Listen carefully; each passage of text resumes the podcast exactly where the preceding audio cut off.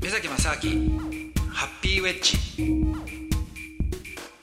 目崎正明でえー、すドキドキキャンプの佐藤光でございます、えーこの時間は国際文化アナリストで幸福研究家の目崎正樹さんとともに普段考えない幸せというものを掘り下げていこうというお時間でございますゲスト鈴木奈々さんですお願いします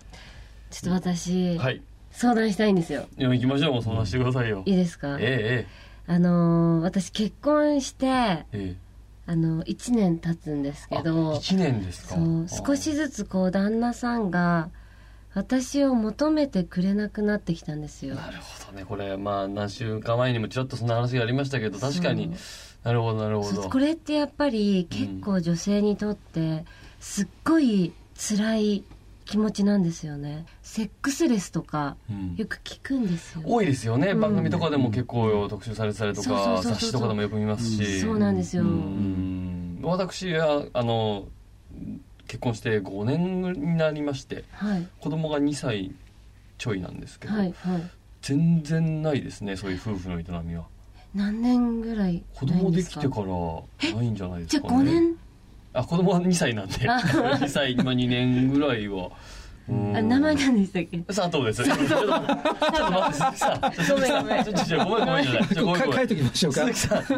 あのーこれね、はい4週目にして、今まで3週どう思ってたんですか誰だって思ってたわけですよね、 そうなんか。ごめんじゃないんですよ。佐藤さんです結よ構メジャーな名字でしょ鈴木とそのね、双璧をなす日本二大有名名字なのに、こんな覚えやすい名字を忘れたやつな、まあ、目先はわかりますわ。はいはい目先が出てこないのは。はい佐藤はもう、いっぱいいたじゃん、佐藤 A 作 B 作。ね。佐藤さ佐藤んのご飯。で佐藤さんもうん。セックスレスなんですね全然です、だから。それは佐藤さんはうん。したいんですかあんまりそういう感じがちょっと正直、まあ年なのもありますけど、はい30、もうすぐ7になりまえすから全然全然いけますよね例えばその旦那さんとお話とかは、私うんその求めてくれないことに対して、はいはい私話せない自分から話せないあ恥ずかしいもんあじゃあ全然そのなんていうか素振りというか、んその話題については一切一切触れないですねあーでもう自分からもこうなんだろうこう求めれない恥ずかしくてうんだからお互いこう求めないから、でやっぱ時間が経つことによってうん求めづらくなるんですよお互いうんだからどうやってだから私下着とかも買ったんですよおすっごいピンクでーへすーっごいティーバッグ貼ったんですよお あなるほどねちょっとそういうところからそうでちょっとすやっぱ自分も結婚してからちょっとあの女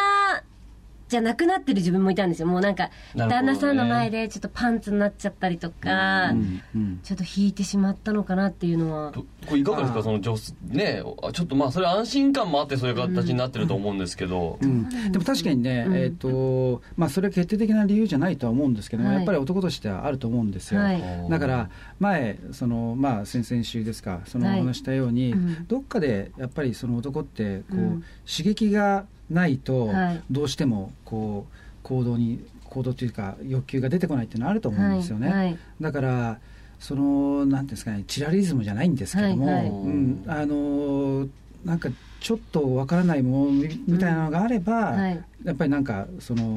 そういう欲求が出てくるっていうのはあるかもしれないですし、はいあとはやっぱり日常生活の中でうんなんか同じになってきちゃうといパターン化してくるじゃないですか、 はいうんだから何らかの形で例えばそういうパターンをね変えるあコスプレしたりとかそれはびっくりですけあどと旅も、まあ、ありか行もし行れっなたいりでするのもいいって言いますよねまあ旅行行くとーちょっと非日常ですそかうそうなんですよそうすることによっはていいつもと違う雰囲気でなるほどね熱くなれるっていう、うんあうんーそうですねだからそういうのは絶対ありだと思うんですよ、へーでもこう奥さんがもうどう全然こう旦那さんをそう見れなくなったっていう話も聞くじゃないですか、まああるでしょうねそっちもね旦那さんはうんすごいしたいのに、うん奥さんがもう全然あの構ってくれない、うんそういう時ってどうすればいいんですかね、うん男性の方はそうですね風俗逆にしかないのかなどうこれなんはすでかねも、どのぐらいそこがね、シリアスかっていうのはよると思いますからあね、ーそれがえもう何目年も何年崎さんもはねちゃんとそういう夜という営みはしてますかまあそこそこですねちょっとすごいバカバカしい話なんだけどうんも、何知りたいや知りたいてかね、まあ、あの誰かちょっと言った話なんだけど、はい理系の人と文系の人でなんかやり方がこう違うと、何どへうーいうことでどどうういいううここととかっていうとその理系系の人っていうのは、はいやっぱりあの自分でそのこうこうだと思うと、うんあの意外と同じことをずっと連続してはやいることに対して苦痛がないと、はいはいはいはいだから意外とそんなに愛情的なものが若干こう落ちたとしても、はいでもこうやり続けることができると、うんうんでも文系系の人っていうのはこう要するに気分とかこういうのがこうあんまり乗らなかったりすると、はいもうやんないみたいになっちゃうんでね、はいはいだからそれをへ他ーのそのところに他の女に行っちゃうとかっていうことがあるみたいなことは、ね、聞いたことあるんですけど、まあ、これはちょっと本当かどうかっていうのははいちょっと半分冗談みたいな話なんですけどね。はいはいで、まあ、やっぱり自分のその奥さんに関しては非常に、あの愛情ありますし、はいだから当然そその性的なその欲求ってずっと一一緒にいればいいほどやっぱりはい落ちてきちゃうっていうのは、まあやむを得ないと思うんですよ、えー生物として、えでもなんかすごい人いませんもう十何年一緒にいるのにうんああたまにねななんなんだろういますよね何すごがい違うんでしょうね確かにすごい羨ましいですけど、うんえうん佐藤さんはは、い合ってますよ佐藤さんも しええこう奥さんがうんこう、佐藤さんセックスレスじゃないですか、はいだからもし奥さんが急に今日の夜うん迫ってきたらどうしますやりますおそれは別にはいできるいやだってー二年やってまあわかんなないんいですよけねどまあでもな何があったんだとはちょっと思うかもわかんないですけど 逆に逆になんかそういうきっかけでもないととは思いますねなんていうかうんだそっうんか、からず鈴木さんもいいと思いますよえー、私からもし全然いいんでじゃ今ない日ですかの夜求めてみた方がいいですかいいんねじゃないですかねき自分からっかけとしてはええ全然どう逆やってに逆にびっくりしちゃってなんか怒るかもしれないですけどねえどうやって怒るいやのこあおお怒る怒るっていうかあそのいい感じあでそういうことね、うんそうまあねえー、私今日の夜頑張ってみようかな